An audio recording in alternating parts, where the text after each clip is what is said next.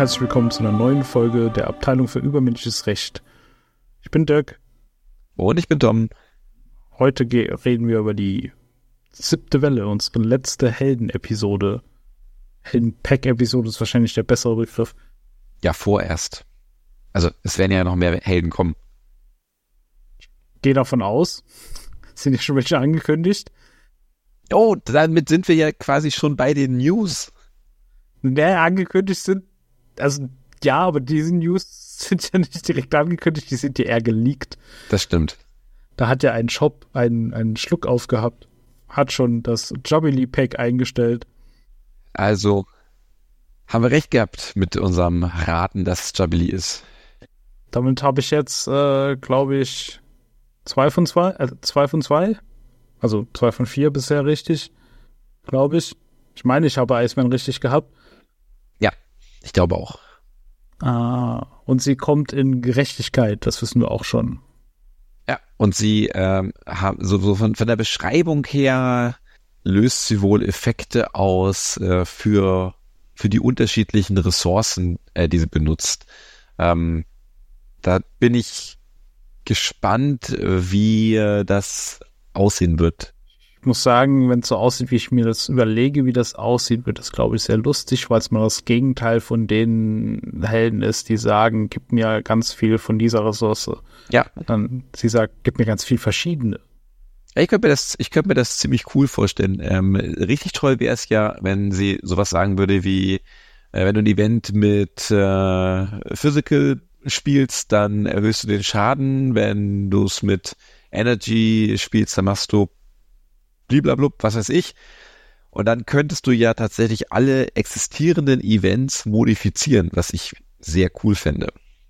Oder sie kriegt so Karten, die sagen, du machst, keine Ahnung, du siehst Karten in Höhe der unterschiedlichen Ressourcen, die du ausgegeben hast, also als Extrembeispiel. Ja. Oder einfach, du machst mehr Schaden für jede unterschiedliche Ressource oder so. Aber man kann, man, man kann dann tatsächlich mit der Art der Ressourcen äh, das Deck ähm, in, in bestimmte Richtung lenken, was ich sehr spannend fände, weil das wirklich mal neu wäre. Ja. Aber es gibt auch, es gibt auch äh, offizielle ähm, Releases. Nein, nicht Releases, Entschuldigung, ähm, News. Und, und zwar ist jetzt das dritte Szenario äh, von Age of Apocalypse offiziell auch bekannt gegeben worden, nämlich Surprise Apocalypse. Was? Damit hat niemand gerechnet. Ja, und er ist unbesiegbar, dieser Apocalypse. Zumindest am Anfang. So, es ist wohl so ein bisschen wie bei Hela, dass man sich da erstmal so ein durchwiderstanden muss, sage ich mal. Äh, und dann kann man ihn irgendwann besiegen. Es, es ist, ist auch aufgelöst worden, warum es äh, vier Stufen von Apocalypse tatsächlich gibt, weil weil man ihn sozusagen auf ein auf einfach, auf normal und auf Expert spielen kann. Und je nachdem, auf welcher Stufe man ihn spielt, startet man auf eins, zwei oder drei.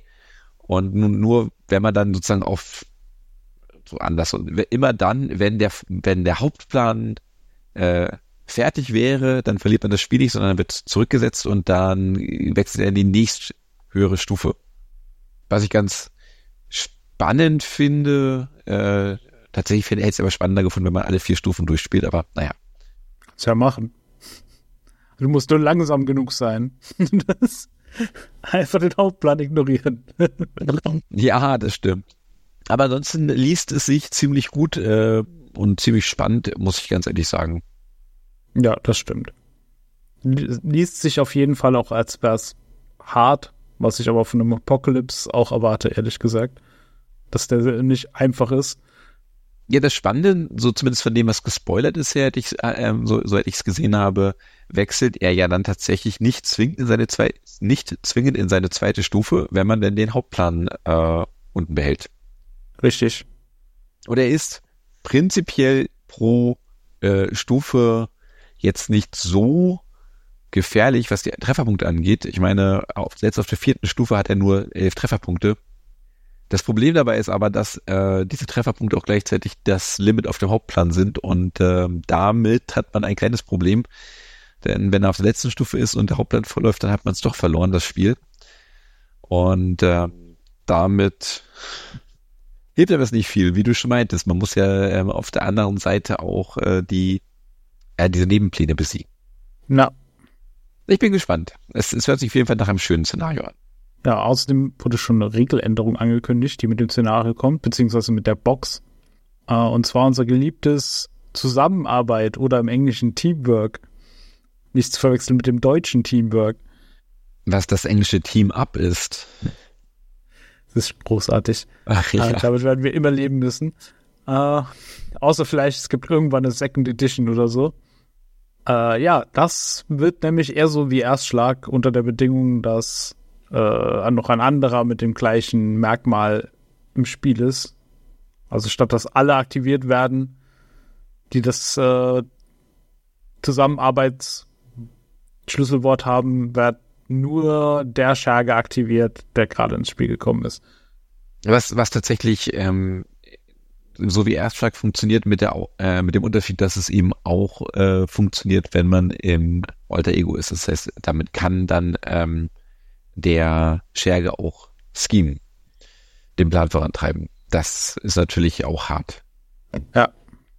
Aber ja, vorher war es schon ziemlich absurd stark. Insbesondere in Mehrspielerpartien, wo Ja. ohne Probleme mal zwei, drei Stück ins Spiel gekommen sind in einer Runde. Aber tatsächlich wollen sie auch noch, äh, bevor ähm, Age of Apocalypse raus ist, noch die anderen Szenarien bekannt geben, die dann noch kommen, was ich ganz spannend finde, weil sie das ja bei äh, Mad Titans Shadow nicht getan haben, wenn ich mich nicht täusche. Vielleicht, weil Final 1 schon geleakt wurde aus Versehen, aber also nicht geleakt, sondern sie haben es selbst gespoilert, ohne es zu wollen. Naja, schauen wir mal. Schauen wir mal. Schauen wir mal in die Rulings. Rulings, sehr schöner Punkt. Ja, wir haben, glaube ich, dieses Mal ein bisschen mehr als die, die letzten Male. Aber wir haben zwei. Ja, ich glaube, letztes Mal hatten wir eins. Dann hast du technisch gesehen natürlich recht. Dann haben wir mehr als letztes ist doppelt so viele. So, und die erste Frage, die wir haben, äh, bezieht sich um, ähm, um die Eigenschaft von äh, Schurken oder ähm, auch Schergen, die die ähm, Sonderregel haben, dass sie nicht ähm, verwirrt oder betäubt werden können. Also zum Beispiel Magnetos Helm ähm, hat ja diese Eigenschaft.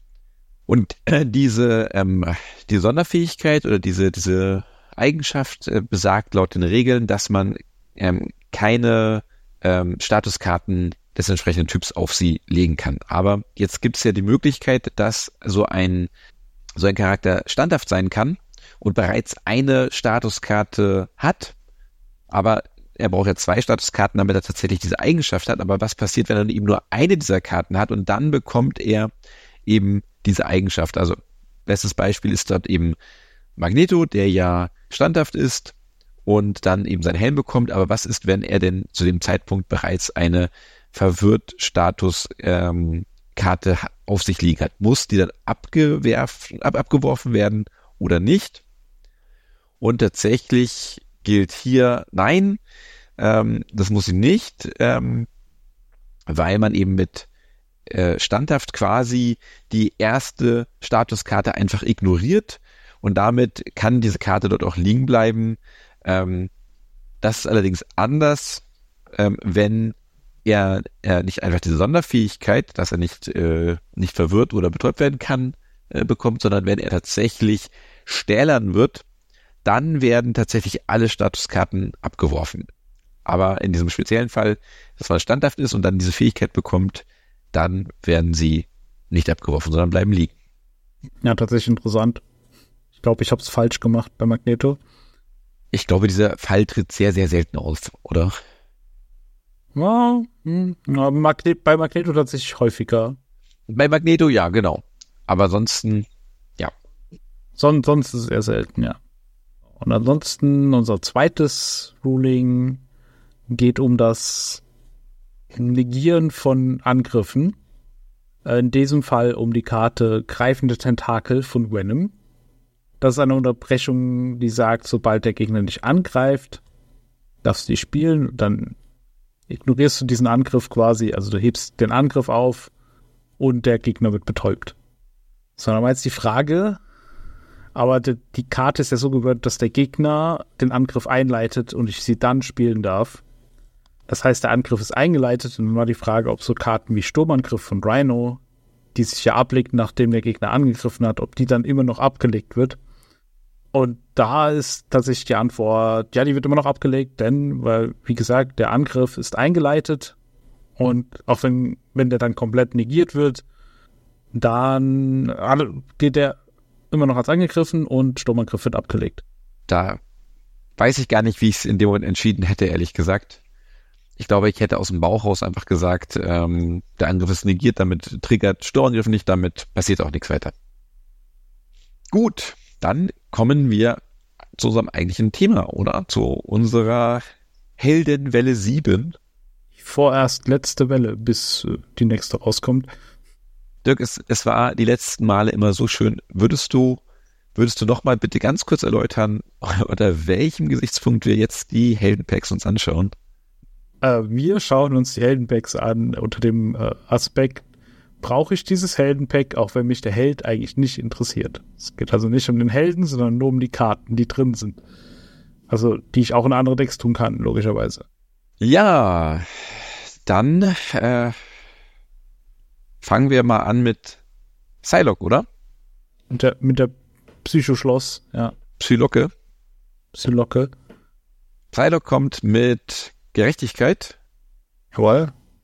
Und er hat ein paar, hat ein paar sehr, sehr spannende Karten dabei, finde ich, die, ähm, die sehr gut sind. Allen voran direkt äh, ein Verbündeter, nämlich äh, Captain Britain, Brian Braddock. Das ist ja, das ist ja ein fürchterlich, fürchterlich auszusprechender Name, merke ich gerade. Captain Britain, Brian Braddock. Sag's einfach dreimal schnell hintereinander. Das kann ich nicht, dann ist der Podcast leider für immer vorbei. Ähm, oh Gott, das war lustig. Ähm, eigentlich ein sehr, sehr schöner Verbündeter. Ähm, ist zwar relativ teuer, kostet vier, ähm, hat aber sowohl drei ähm, äh, Widerstandleisten und drei ähm, Angriff, aber jeweils mit zwei Folgeschaden und drei Trefferpunkten. Aber er hat die Besonderheit, dass er ähm, ein Folgeschaden weniger nimmt, wenn er Widerstand gegen einen Nebenplan leistet oder einen Schergenangriff. Damit äh, setzen wir die Reihe äh, Gerechtigkeitsverbündete mit unglaublich hohen Angriffswerten fort. Denn das ist das, was Gerechtigkeit bekanntlich am besten kann. Schaden. Das ist richtig. Das und vor allem drei Schaden. Das ist, wir haben ja schon mehrmals erwähnt, dass, dass drei eine, so eine Schlüsselzahl ist in diesem Spiel, weil es das nicht häufig gibt. Er hat einfach drei auf beiden Werten. Ich habe ihn, ich habe ihn mal gespielt, um ihn auszuprobieren, weil ich mir nicht sicher war, ob er gut ist. Ich muss sagen, er ist gut. Ja. Gerade im Solo räumt da eben so einen Nebenplan einfach mal weg. Direkt. Das, das ist genau der Punkt. Ähm, die, die, sowohl die Spielernebenpläne als auch die normalen Nebenpläne kommen halt ganz häufig mit, mit drei Bedrohungen daher. Das macht ihn wirklich einfach stark, finde ich. Ja, einfach ein sehr schöner Verbündeter. Dazu kommt noch, dass er fliegend ist. Das ähm, ist mit kommenden Karten, die wir heute auch noch besprechen werden, spannend und auch mit Karten, die es bereits gibt, die wir schon kennen, ist es ziemlich gut, weil fliegend ja durchaus inzwischen ein, ähm, ein Schlüsselwort ist, dass man sehr, nein, nicht, nicht ein Schlüsselwort, ein Merkmal ist, mit dem man sehr viel anfangen kann. Das zweite Merkmal, was hat, ist Excalibur. Ähm, das gibt es, glaube ich, bisher noch gar nicht. Das ist, glaube ich, eher für den Fluff. Ja, da kann man nur hoffen, dass irgendwie Nightcrawler noch Excalibur kriegt und vielleicht noch eine Shadowcat-Verbündete kommt, die Excalibur hat. Ich vermute nicht, aber. Also so zur Erklärung, das ist das britische X-Men-Team. Genau. Weil Excalibur, ne? Ja, genau. Ja, ich glaube nicht, dass das passieren wird, auch wenn es sehr schön wäre. Ähm, aber sie sind ja auch bei anderen ähm, Helden und Verbündeten äh, sehr sparsam gewesen mit den, äh, mit den Merkmalen. Aber ja. Ich, ich muss jetzt auch noch sagen, wo wir gerade ja. bei Merkmalen sind. Erst jetzt, wo du gesagt hast, dass er fliegend ist, ist mir aufgefallen, dass er fliegend ist. die, die, die müssen doch ein bisschen an dem Artwork arbeiten, weil das Artwork sieht nicht fliegend aus. Das, das sollen sie sich bei Magic abgucken. die haben das auch auf die harte Tour gelernt, dass das Artwork gefälligst fliegend aussehen soll, wenn es fliegend hat und nicht fliegend, wenn es nicht fliegend hat. Kleiner, kleiner Exkurs und Fun Fact, wir hatten erst letztlich die Diskussion ähm, über Reichweite. Oh ja. Also Fernkampf. Ähm, und die, die, die In Inkonsequenz, welche Charaktere, Angriffe oder Eigenschaften das eigentlich haben. Ähm, im Übrigen auch der Swinging Web Kick, der, der, der, der Tritt von äh, Spider-Man, dass der fliegend ist, ist eine ziemlich große Ausnahme. Es gibt genügend andere Angriffe, wo Helden sich durch die Luft bewegen, die nicht fliegen sind. Aber, mei, es ist halt ein Spiel. es, ist, es, ist halt, es ist halt nicht logisch. Okay. Also definitiv ein toller Verbündeter, auch wenn er teuer ist, er ist wirklich klasse. Ja, dann haben wir noch ein Upgrade um dass man ganze Decks rumkonstruieren kann, obwohl ich sagen muss, außerhalb vom Psylocke habe ich es noch nie sinnvoll zum Laufen bekommen. Äh, und das ist das Upgrade wie ein Schmetterling. Das ist ein Upgrade für zwei, äh, eine Fertigkeit, die darf man unter der Kontrolle eines beliebigen Spielers spielen und jeder Spieler darf nur eins haben. Und es sagt, als Unterbrechung, sobald ein Charakter unter deiner Kontrolle einen verwirrten Gegner angreift, wird die Menge an Schaden, die der Angriff dem Gegner zufügt, um eins erhöht ein Charakter unter deiner Kontrolle ist eben extrem gut, weil man, weil da eben auch Verbündete mitzählen. Und gerade wenn man in Heldenform ist, ist der Schurke gerne mal länger verwirrt. Außer man möchte das ausnutzen, oder muss man sich halt gucken, dass man den Gegner wieder verwirrt. Das kann schon ordentlich den Schadensoutput erhöhen. Es gibt sehr schöne Decks rund um äh, War Machine, äh, der mit seiner Minigun ja ganz viele kleine Angriffe, die nur einen Schaden zufügen, äh, auslöst, äh, was natürlich hier dann das einfach verdoppelt, was sehr stark sein kann. Was ich, was ich aber gerade sagen muss, das sieht man mal wieder, wie, wie stark Ironheart in der letzten Stufe ist, weil sie das einfach von sich aus macht. Ja. Was, was hier man hier damit War Machine nachbaut quasi was man mühsam mit, mit War Machine nachbaut, weil man ja auch betäuben muss dafür. Und ähm, da darf man dabei auch nicht vergessen, dass ja die dritte Stufe von ähm, ähm, Einhard noch nicht mal Angriffe macht, sondern nur Schaden zufügt. Ja. Es ist in diesem Fall von Nachteil, äh, prinzipiell von Vorteil, weil natürlich ähm, ein, ein äh, Zurückschlagen dann nicht greift. Ja, und bei einer Wache vorbeikommt. Ja. Eine schon bekannte Karte ähm, aus der ähm, aus dem, aus dem X23-Set, über die wir, glaube ich, auch schon gesprochen hatten ähm, und auch die jetzt nochmal reden werden. In der X23-Folge haben wir über die gesprochen, auf jeden Fall, ja. Ja, genau. Ähm, und hier werden wir eben auch nochmal drüber sprechen. Ähm, aber es ist äh, das ähm, iPack von der X-Force quasi die, die, die, die Support-Karte. Ich bin mir nicht sicher, ob das nicht die beste ähm, Faction oder, oder Tribal-Support-Karte ist überhaupt. Ist ein, äh, äh, ein, ein Basis-Support und kostet nur eins. Ähm, darf man nur spielen, wenn die Identität ähm, zu X-Force gehört und ähm, man kann als Heldenaktion das IPAC erschöpfen, ähm, sich eine ähm, verdeckte Begegnungskarte zu teilen und dann ähm, zwei Karten ziehen. Und um es genauer zu sagen, man kann einen Spieler auswählen und äh, dem diese Begegnungskarte zuweisen und der zieht dann zwei Karten. Äh, Star-Lord freut sich. Liebt diesen Trick. Aber ähm, prinzipiell, also zwei Karten ziehen für eine Begegnungskarte ist mehr als okay bei den meisten Helden. Ja, also. Wobei ich sagen muss, das ist eine Karte, die aktiviere ich auch manchmal einfach nicht, weil das Board gerade zu sehr außer Kontrolle ist. Und dann ist eine zusätzliche Encounter-Karte, also eine zusätzliche Begegnungskarte manchmal nicht das, was man möchte, auch wenn man dafür zwei Karten nicht zieht. Stimme ich dir zu. Ähm, umgekehrt ähm, habe ich aber in sehr vielen Spielen die Situation gehabt, dass ich in, mich sozusagen in meiner gefühlten letzten Runde befinde und einfach nur noch ein bisschen Ressourcen brauche, ein bisschen Karten brauche, um die ähm, Ereignisse auszuspielen oder die Verbündeten auszuspielen und jetzt den Schurken endgültig zu besiegen.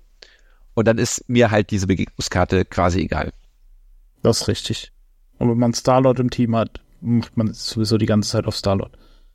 Äh, Fun Fact und kleiner Trick, wenn ihr Starlord spielt, es gibt ja ähm, äh, Vorteil schaffen, ich glaube Vorteil schaffen heißt der Nebenplan. Der erlaubt einem einen äh, Vorteil aus dem äh, aus dem Deck oder dem Discard äh, zu ziehen, wenn man diesen Spieler Nebenplan erfüllt und ähm, ins Spiel zu bringen und damit kann man äh, auch als Starlord dann das iPad spielen und äh, hat es dann im Spiel und kann das permanent selber benutzen, wenn man True Solo spielt. Das ist eine schöne Technik. Ah ja, du tue ich eigentlich auch in jedes X-Frost-Deck. Ja, also ja, ja, definitiv. Einfach auch schon, weil es so günstig ist. Ja, und dann haben wir noch, weil Psylocke ja unser zweiter psionischer Held war, haben wir jetzt noch mehr Psionisch-Karten bekommen mit Psylocke. Und noch zwei, nämlich einen Aggression, einen Schutz. Und Aggression ist das der Psi-Bogenangriff. Der kostet zwei, ist ein Ereignis, darf man natürlich nur spielen, wenn man psionisch ist. Und das ist einfach ein Angriff, der vier Schaden macht und äh, Fernkampf hat. So sind wir tatsächlich auf die Fernkampfdiskussion gekommen. Genau, weil damit vermeidet man den Vergeltungsschaden. Bei einem Bogen ergibt das ja auch Sinn. Und vier Schaden für zwei ist eine sehr gute Rate. Ja, das kostet Nutzen technisch gut. Ja. Definitiv. Und die zweite Karte ist äh, bei Schutz auch ein, ein, auch ein ähm, Ereignis, auch ein Angriff. Allerdings ist das äh, in diesem Falle eine Reaktion, die man nach einem, äh, nach einem Angriff äh, eines Gegners, gegen den man verteidigt hat, spielt und darf dann dem Gegner drei Schaden zufügen und ihn betäuben. Das ist im Grunde genommen dasselbe wie Tackling, nur als Reaktion und, und ein günstiger. Und ich muss nicht eine bestimmte Ressource ausgeben. Ah ja, das ist eine Karte, die ich eigentlich ziemlich cool finde. Ich habe auch versucht, ein Deck um sie zu bauen. Also beziehungsweise allgemein ein Psylocke-Verteidigungsdeck, das an sich sehr gut funktioniert und viel Spaß macht. Es stirbt nur daran, wenn es mehr als einen Gegner gibt, weshalb es wohl ein Mehrspieler-Deck wird. Weil dann ist es sehr gut. Aber es wird Gegner einfach nicht los. Ja, das Gemeine an dem Ding ist halt wirklich, ähm, du musst das verteidigt haben. Sonst ja. ähm, kannst du die Karte nicht spielen. Das ist tatsächlich der Nachteil, finde ich, an dem, an dem C-Morgen Sternschlag. Aber, also, das ist ja toll. ich habe auch versucht, ein Deck um, um den C-Morgen Sternschlag zu bauen. Ähm, auch mit ähm, äh, Psylocke und bin auch an demselben Problem gescheitert wie du. Ja. Aber vielleicht ist das ja was für das Treffen der Helden. Ich hab's noch zusammengesteckt, also. Ich wäre auf jeden Fall nicht abgeneigt. Fällt dir noch eine Karte ein bei Psylocke, die äh, wirklich richtig gut ist? Fürchte, nein. Man könnte vielleicht noch kurz über Domino reden. Ja, könnte man. Domino? Die, die ist ein bisschen abhängig. Domino ist eine Führungsverbündete äh, mit Posse und X-Force. Äh, zwei Angriff, ein Widerstand, jeweils einen Konsequenzschaden. Sie hat drei Leben und nachdem man eine ihrer Basiskräfte verwendet hat, darf man eine Karte von der Hand mit der obersten Karte vom Deck tauschen. Da gibt es ein paar Helden, die mögen das sehr gerne. Oder man möchte einfach noch eine Karte ziehen. Also schlecht finde ich sie nicht, aber ich weiß nicht, ob sie gut genug ist, dass man deswegen Psylocke haben will. Ich denke auch, es ist, also es ist ein, eine sehr spezielle Fähigkeit, die jetzt auch nicht, ähm, und auch sonst kosten-nutzen-technisch ist Domino nicht schlecht. Aber äh, prinzipiell ist die Fähigkeit schon sehr Combo oder eher in Combo-lastigen Decks, glaube ich, interessant. Ja, okay, dann was sagen wir zum Psylocke? Schwierig. Also, ich ähm, habe das Problem bei Psylocke, dass sie zwar eine ganze Reihe von äh, interessanten Karten hat, aber äh, keine dieser Karten ist so gut, dass ich sage, ohne die, also ohne die lohnt sich jetzt Gerechtigkeit oder Schutz nicht mehr. Sie ist, glaube ich, wenn du sehr gerne ein Psioniker-Deck spielen möchtest, eben mit Psylocke, äh, gut, aber eben auch mit, äh, mit, mit Phoenix oder mit Cable, dann ist sie absolut ein Pflichtkauf. Weil einfach die neuen Psionik-Karten, also der Psi-Bogenangriff und der Psi-Morgensternschlag, die sind wirklich toll. Und nicht nur das, sie bringt, vielleicht erwähnt man es noch ganz kurz, sie bringt zwei Basis-Upgrades äh, mit. Das eine ist die Telekinese, das andere ist die Telepathie, ähm, die man für Psioniker, also für psionische ähm, Identitäten ausspielen kann. Die erlauben dann für zwei Mentalressourcen ähm, entweder einem Gegner drei Schaden zuzufügen oder äh, von einem ähm, von, von einem Plan zwei Bedrohungen zu entfernen. Also es ist dann doch sehr psionisch ähm, konzentriert. Dann hätte ich gesagt, sollte man äh, sie sich holen. Sonst fast in Richtung braucht man sie nicht. Ja, ich weiß nicht, ob ich so weit gehen würde, aber ich würde auf jeden Fall sagen, ich würde es so in die Kategorie stecken, man macht nichts verkehrt, man muss aber auch nicht. Okay, kann ich, kann ich mitleben. Ja. So, dann unser nächster Held ist äh, der langjährige Freund von Psylocke, Angel. Äh, Angel kommt in Schutz und in Schutz liefert er die meiner Meinung nach mit einer der besten Karten, die Schutz gekriegt hat in den letzten Jahren. Äh, und das Verspotten. Das ist ein Ereignis für eins. Äh, und die sagt, es ist eine Taktik, die einfach sagt, Heldenaktion, der Schuck greift dich an, kein anderer Charakter kann gegen diesen Angriff verteidigen. Und du ziehst drei Karten. Was einfach extrem gut ist, vor allem wenn du gut im Verteidigen bist. Genau, es gibt ja so ein paar Schutzhelden, sage ich jetzt mal, oder oder ja, Helden, die sehr gut im Verteidigen oder im Aushalten von Angriffen sind und dann ist diese Karte einfach unglaublich gut. Also anders kann man sich sagen. So ein Kolossus, der lacht einfach. Ja, Kolossus lacht. Ich habe mir dir direkt ein Spider-Man-Deck gebaut. Ah, definitiv, der zieht gleich vier. Ja, das sieht dann genau, der zieht dann nämlich vier. Das ist, ah, es ist so absurd. Und was man dabei noch hervorheben sollte, ist tatsächlich, ähm, es sind ähm, Sätze und es ist nicht, es sind nicht Kosten. Also der Schurke greift dich an, ist nicht, ähm, sind, sind keine Kosten. Das heißt, man kann durchaus den ähm, Schurken auch einfach äh, vorher betäuben. Dann greift er halt einfach nicht an. Und trotzdem darf man drei Karten ziehen. Ja. Das ist schon ziemlich gut definitiv ähm, sehr, sehr toll. Ich, ich finde die Karte auch einfach klasse. Sie macht doch einfach Spaß. Und dadurch, dass niemand anders verteidigen kann, ist sie tatsächlich auch sogar noch halbwegs fair.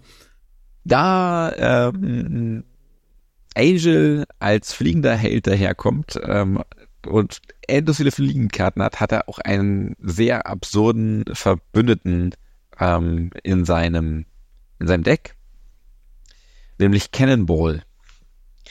Ähm, ich weiß ehrlich gesagt nicht, wie man seinen Namen genau ausspricht. Sam Guthrie. Echt, so habe ich es auch immer gesagt.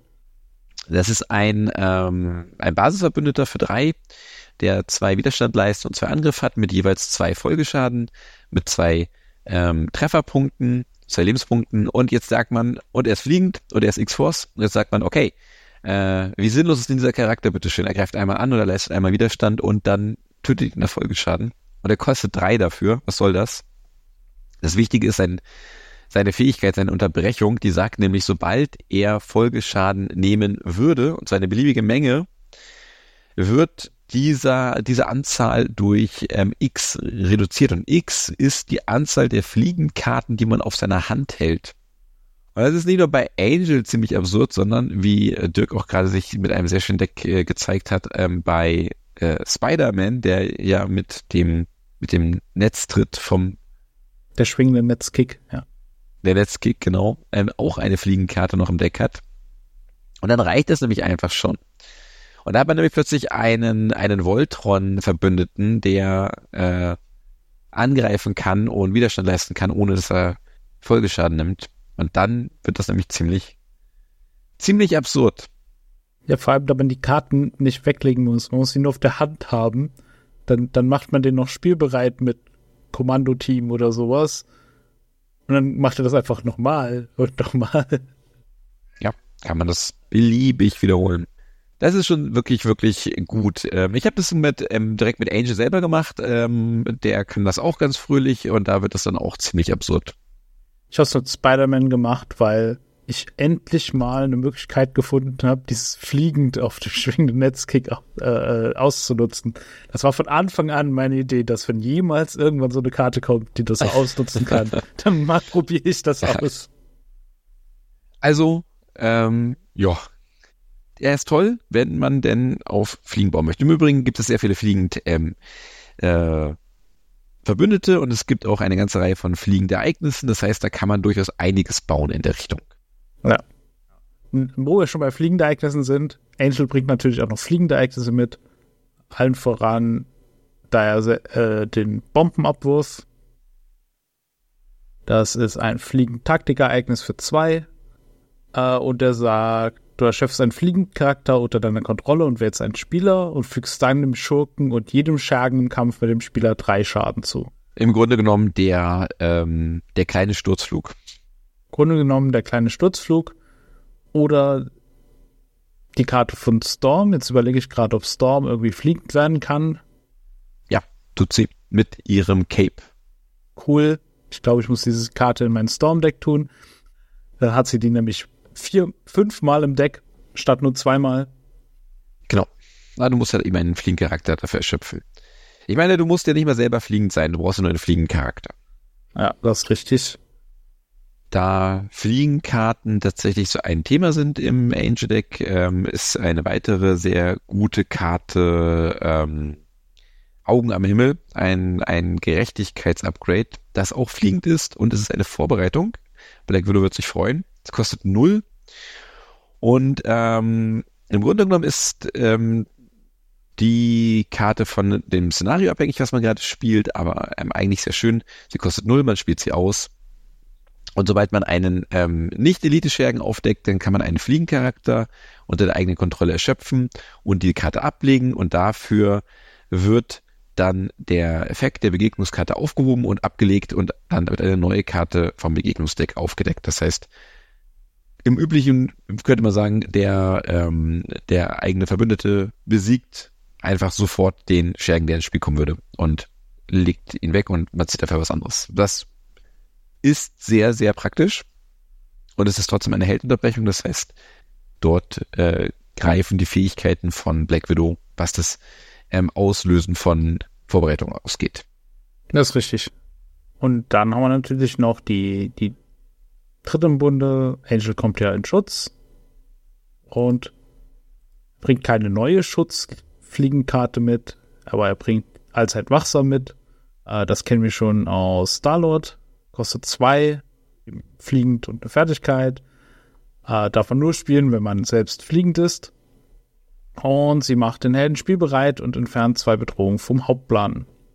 Das Spielbereit machen ist meistens das Relevante, weshalb man es spielt. Aber die zwei Bedrohungen beschwert man sich natürlich nicht. Insbesondere in Schutz. Ja, und unnötig zu sagen, ähm, da wir so viele Fliegencharaktere haben und auch fliegende Identitäten jetzt, ähm, bringt er noch eine sehr schöne Supportkarte in der Richtung mit, nämlich ein kleines Upgrade, die Flugakrobatik. Ähm, kostet zwei, ähm, kann man unter die Kontrolle eines beliebigen Spielers spielen und äh, maximal eine pro Spieler und als Heldenunterbrechung, sobald ein Fliegencharakter unter der eigenen Kontrolle eine Basiskraft verwendet, kann man sie erschöpfen und der Charakter bekommt für diese Verwendung plus eins auf die Kraft. Zwar nur für diese Verwendung, aber dennoch ähm, sehr praktisch, gerade wenn man sie früh im Spiel hat, weil man entweder bei Verbündeten oder eben auch bei seinem eigenen ähm, Helden das verwenden kann und was man nicht vergessen darf, es geht einfach nur um eine Basiskraft, das heißt nicht zwingend Angriff und Widerstand leisten. Es kann eben auch verwendet werden, um äh, bei der Verteidigung zu unterstützen, was ziemlich cool ist. Ja, wie oft ärgert man sich, dass man eins mehr bräuchte. Dafür ist sie wirklich gut. Tatsächlich glaube ich, ich muss gerade darüber nachdenken, aber ich glaube, wir haben keine fliegenden ähm, Alter Egos, oder? Äh, nee, bisher nicht. Das wäre spannend gewesen, weil auch auch äh, das, das, auch das Regenerieren wäre ja ähm, eine Basiskraft. Oh ja. Gut. Ich überlege gerade tatsächlich, ähm, äh, Aegis Eerie ist so eine so eine Sache, den könnte, sollte man vielleicht noch erwähnen, das ist schon ein interessanter Vorteil noch. Ich weiß allerdings nicht, ob er wirklich so gut ist. Ich fand sie okay. Also Angels Eerie ist ein, ein Schutzvorteil, der eins kostet und als Reaktion, wenn man gegen einen Angriff verteidigt hat, ähm, platziert man dort einen Ermüdungsmarker drauf. Und als alter Ego-Aktion kann man alle Ermüdungsmarker entfernen und ähm, für jeden auf diese Weise entfernten Marker einen Schaden von der eigenen Identität entfernen. Die, die Schwierigkeiten, ich glaube, das ist auch das, das Problem, was du damit hast, ist halt, wenn ich halt schon ein Verteidigungsschutzdeck spiele, dann nehme ich, wenn es gut gebaut ist, eigentlich auch keinen Schaden. Und das ist halt die Schwierigkeit dabei. Also ja, dann kann man halt sehr viel heilen, aber ich äh, habe ja eigentlich mein Deck so gebaut, dass ich gar nicht heilen muss und da ich ja verteidigen muss die ganze Zeit, um da Ermüdung draufzulegen. Also es ist äh, prinzipiell ist interessant, weil man sehr stark hochheilen kann, aber irgendwie, ich weiß nicht, schwierig. Ja, schwierig trifft's. Aber ich wollte sie noch, ich wollte sie noch erwähnt haben, ehrlich gesagt. So, aber jetzt so als Gesamtpaket mögen wir Angel. Ich bin ja eigentlich, also ich bin an dem Punkt, wenn ihr mehr Fliegenkarten braucht und gute Fliegenkarten braucht, dann ja. Oder wenn ihr die beste Schutzkarte aller Zeiten haben wollt, dann auch. Ich bin bei dir. Ich sehe das auch so. Vor allem, es gibt inzwischen sehr viele Fliegendhelden und ähm, damit ist Angel schon ähm, sehr, sehr relevant dabei, muss ich ganz ehrlich sagen. Und gerade das Verspotten ist in so vielen Decks äh, so interessant und so gut geworden, wenn man, wenn man Schutz spielt ich meine, drei Karten ziehen ist einfach drei Karten ziehen. Es tut mir leid. Also, was soll ich dazu sagen? Ähm, ich muss ja mitunter noch nicht mal ähm, den Angriff verteidigen. Ich meine, ich kann das direkt auch als Opener nehmen oder wenn ich einfach oder eben, wenn es wenn zum Ende hin klar ist, dass ich ihn theoretisch diese Runde besiegen kann, den den Schurken äh, noch genug Trefferpunkte habe, um einfach den Angriff. Ich muss ich muss ja nicht verteidigen. Ich kann ja einfach den Schaden des Angriffs so nehmen, ohne zu verteidigen und trotzdem einfach die drei Karten ziehen. Also ich finde ich gut, finde ich definitiv gut. Ja. Im Idealfall habe ich über Schutz auch noch ähm, ein Zurückschlagen. Das äh, macht es dann gleich doppelt so gut. Dann kann ich gleich noch ein bisschen Schaden zurückmachen. Also irgendwann lernst du, dass es Vergeltung heißt. Vergeltung, verdammt. also alleine verspotten äh, macht die Angel-Erweiterung zu einem äh, Pflichtkauf für den Deckbau, finde ich.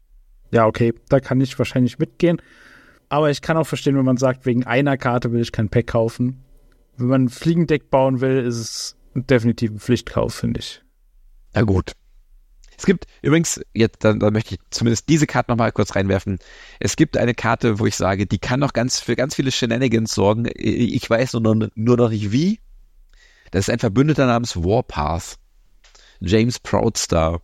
Sein Schutzverbündeter, der fliegend ist und zu X-Force gehört und kostet vier, hat einen Zweier Angriff und ein Zweier Widerstand leisten, wobei der Folgeschaden beim Widerstand leisten sogar zwei beträgt.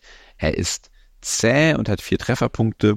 Aber das eigentlich Spannende ist, ähm, sein, wenn er gegen einen Angriff verteidigt hat, dann darf man ein Ereignis mit einer Heldaktion Fähigkeit von der eigenen Hand runterspielen eben in der Schurkenphase. Und ich weiß noch nicht, wie man damit Quatsch anstellen kann, aber ich bin mir sicher, ein Ereignis außerhalb der Reihe zu spielen mit einer Heldenaktion, da kann man garantiert Quatsch mitmachen. Ich weiß nur noch nicht wie.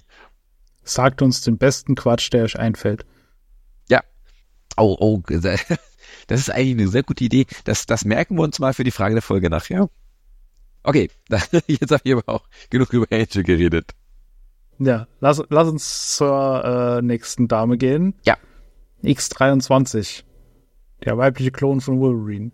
Äh, kommt natürlich in Aggression und bringt auch einen guten Verbündeten mit, meiner Meinung nach. Äh, und das ist Shatterstar Gavetra 7. Äh, kostet 4, hat zwei Widerstand, zwei Angriff. Auch hier kostet der Widerstand 2, hat der Widerstand 2 Konsequenzschaden. Hat vier Leben, ist ein X-Force Mitglied und nachdem er angegriffen hat, als äh, wenn er angreift als Unterbrechung, verwickelt man den Schergen in einen Kampf Hallo Tor.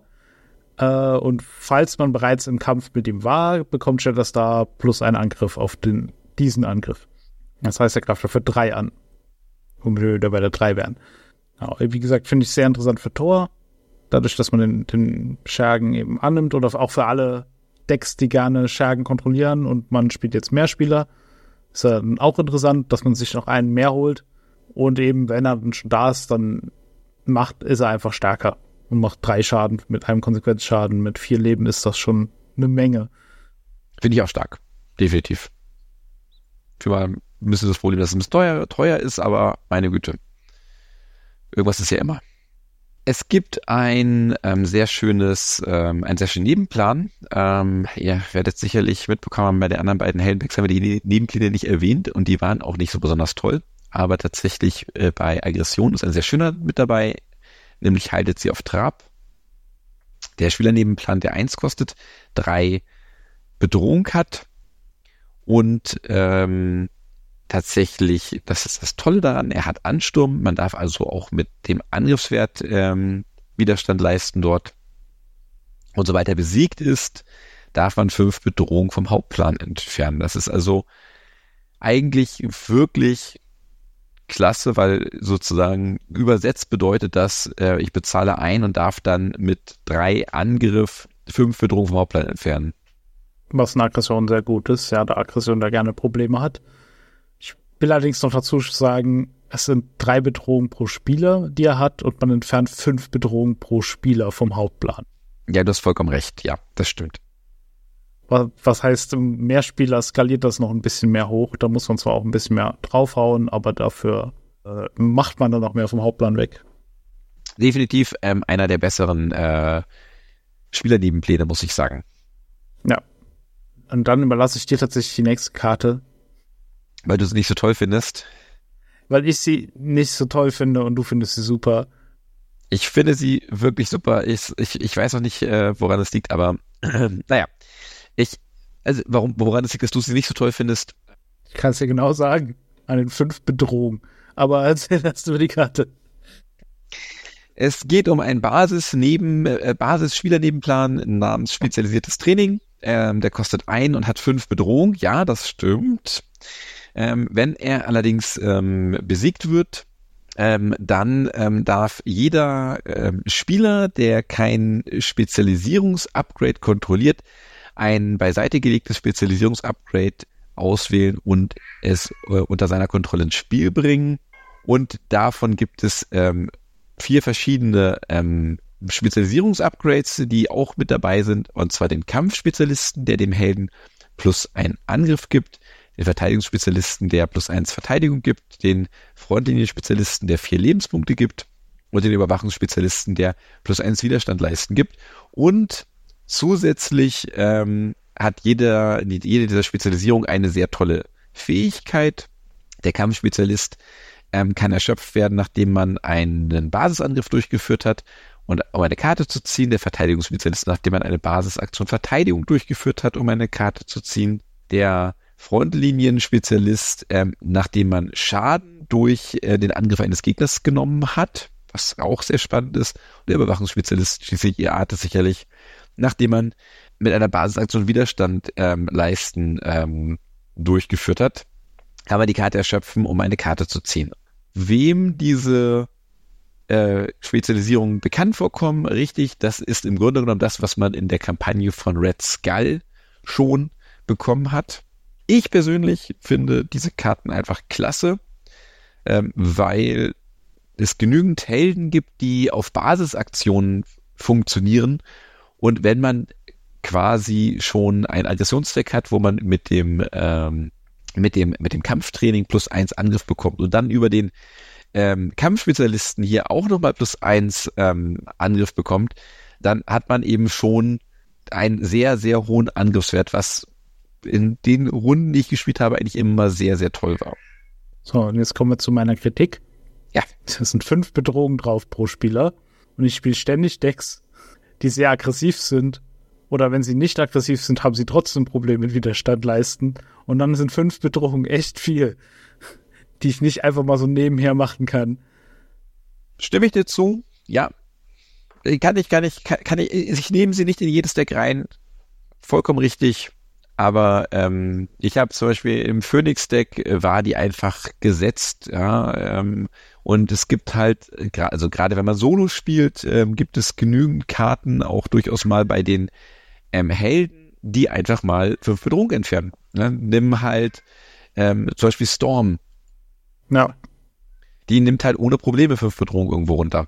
Egal welche, ähm, egal welchen ähm, Aspekt sie spielt. Und dann kann das halt wirklich stark sein.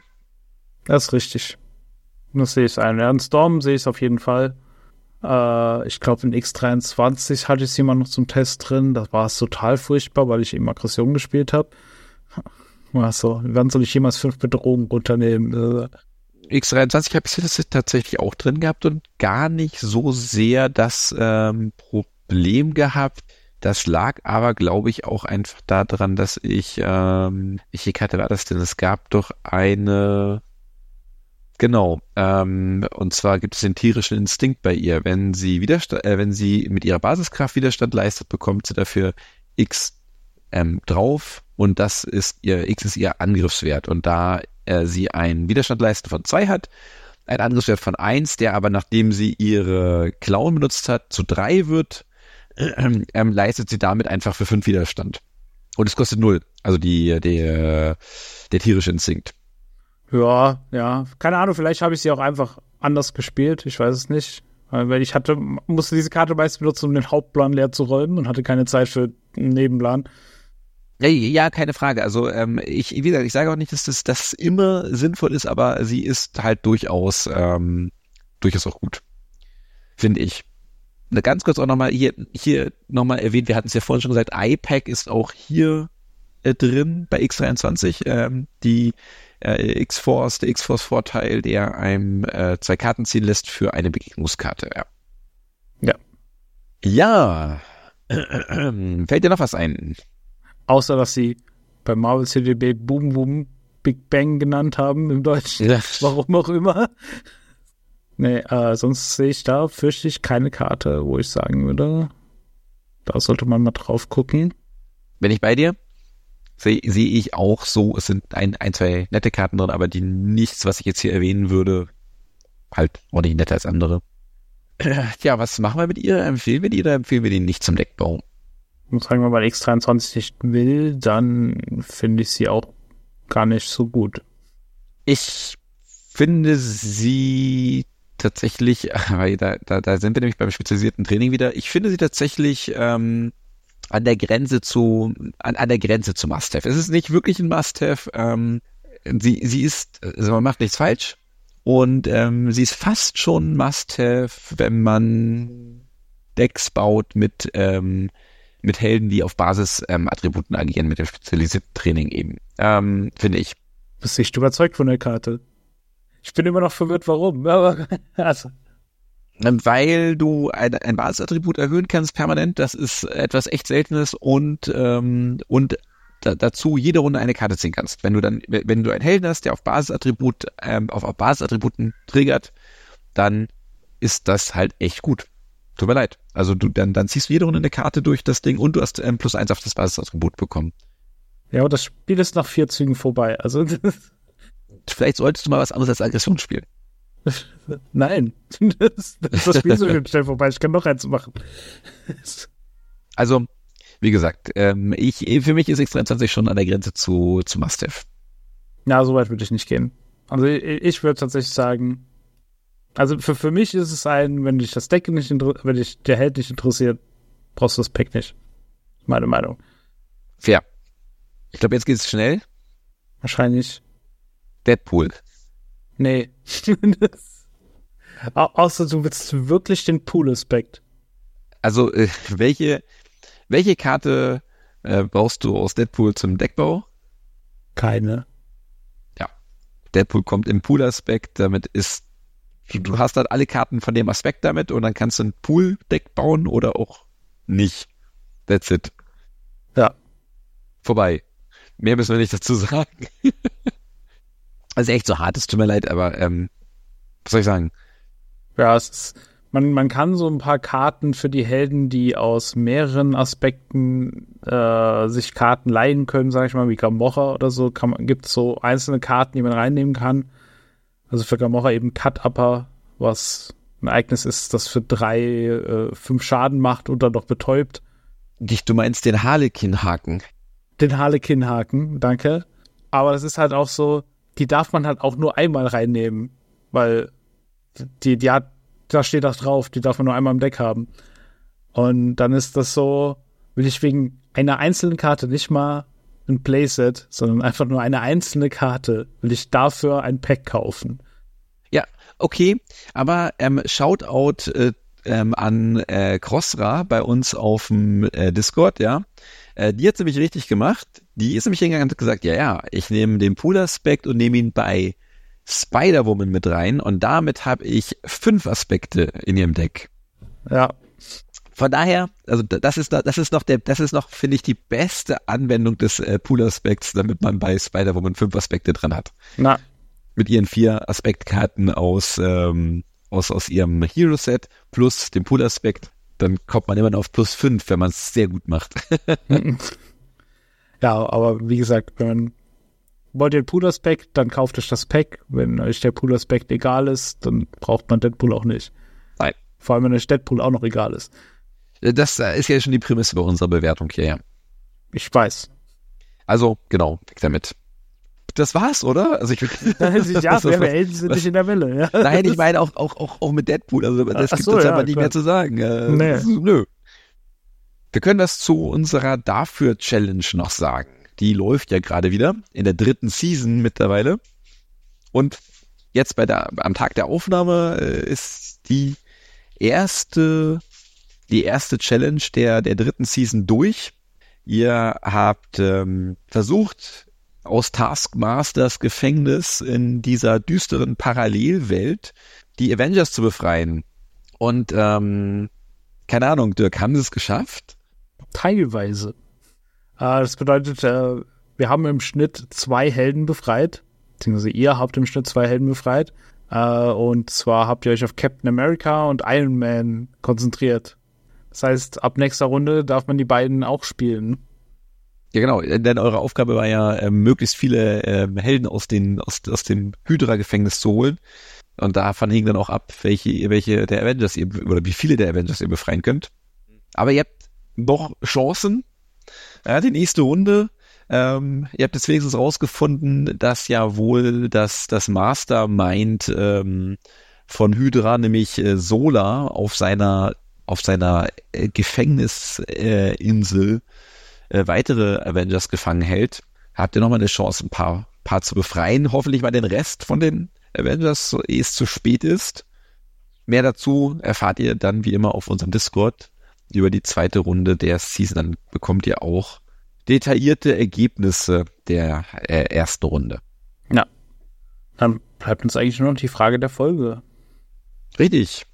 Was war denn die letzte Frage der Folge? Letzte Frage der Folge war, äh, wie viel Verbündete spielen denn Leute, äh, spielt ihr denn so, war die letzte Folge. Ah. Äh, Frage der Folge. Und ihr habt uns falsch geantwortet und es war, ich muss sagen, sehr unterschiedlich. Und zwar auch innerhalb einer einzelnen Person. Sehr unterschiedlich. Also wir hatten quasi alles mit, ich, ich spiele fast keine Verbündete zu, ich spiele ganz viele und äh, ich wusste gar nicht, dass es ein, eine Faustregel gibt zu, ich mache immer sechs rein.